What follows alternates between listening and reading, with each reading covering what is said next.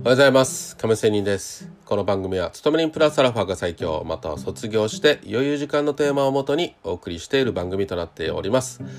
さあ、え今日は軽く FX の話をしたいと思いますが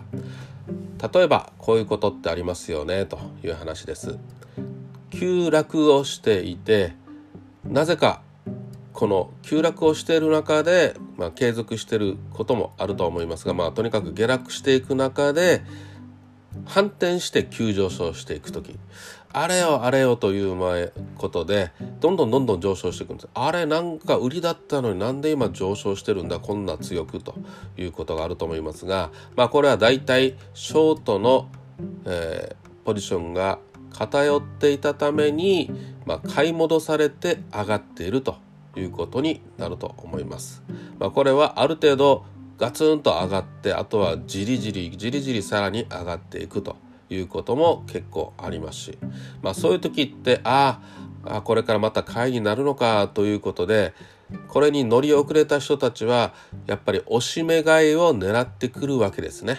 うん、押し目買いを狙ってる人たちが列をなしている状況だということです。並んでるってことです。ね、あこの辺で指し値を入れよう指し値を入れようと。いうことで押し目を待っているんですがその押し目替えができずにそのままずっとグッグッグッと上がっていくということがあると思います。まあそういうこともあるわけなので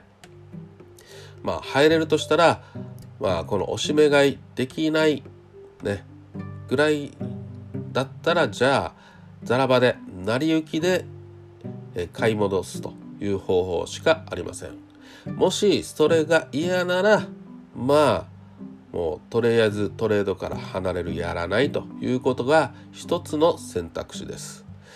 で、まあ、やらないと言ってもまあねとりあえず指し値を置いておこうという時で置いておいた場合にさあ今度はまた上昇から反転して下落に行く中でこの指し値に引っかかってああよかった指し値に買いが入ったということなんだけど今度はまた反転しての下落なのでせっかくさし、えー、おしめ買いをしたものにさらに、えー、売り、えー、下落していくのであの損が増えていってまた結局は損切りと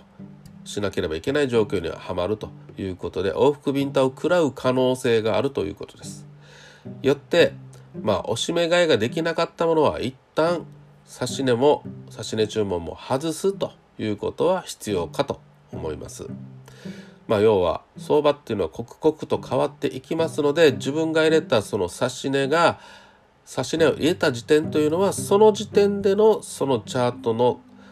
えー、買いたいところであるのでこれがまあ何時間後まあ1日でも何でもいいんですけどそうたった後ではまあもちろんそこで反転して何ピップスかね何十ピップスかもしかしたら取れるかもしれませんがもちろんそれは、えもう流れは変わってしまっているよということもあるというのは頭に入れなければいけませんというような話です。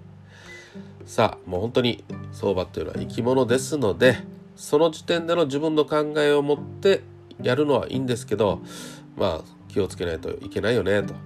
でもですよこうは言ってるもののやっぱりある節目の平行線というものはある程度機能して機能している、え、ことはありますのでさあその機能している時間が短命で終わるのか、え、長くそれは生きてくるのかということは大事となると思いますので、まあ、その辺のことも考えて頭に入れて、えー、指値注文とかは、えー、やっていきましょうというような話でした。それでは良い一日を See you!